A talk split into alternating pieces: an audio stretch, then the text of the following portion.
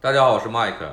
今天我们来聊一个中国医生移民美国的案例。事情的起因是这样的，大家都知道，我这些年一直在帮助我们来美国做试管或者代孕的客人申请移民，其中就有很多是国内一二线城市的医生，比如说脑科专家或者心血管科的医生，他们这个群体非常优秀，收入普遍较高，职业水准优秀，临床经验又丰富。正常来说呢，如果条件符合，是非常容易批准的。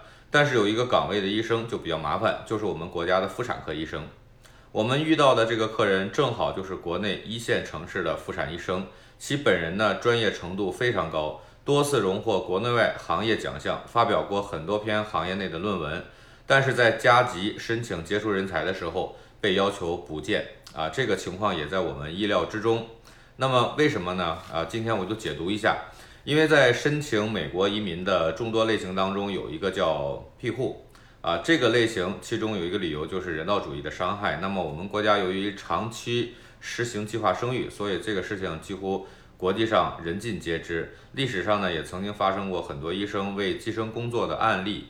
流产呢是妇产医生工作任务之一，那么也确实有很多申请移民的群体，就是为了。通过啊拿这个理由去做这个人道主义保护啊，妇产医生的这个工作呢是美国移民被拒的重大理由之一，这是一个历史原因。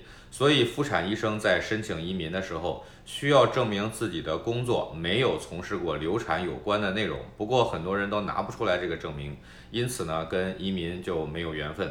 不过我们这个案例呢相对来说比较简单，这个客人的工作是在妇产科的妇产科门诊。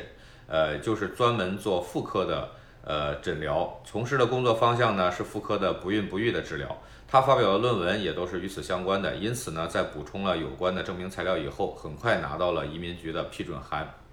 所以，如果你是妇产医生，想要移民美国，必须要证明自己的工作不涉及到对他人的身体伤害为前提。只要你的工作是积极的、有意义的，为别人带来好处的，那就完全没有问题。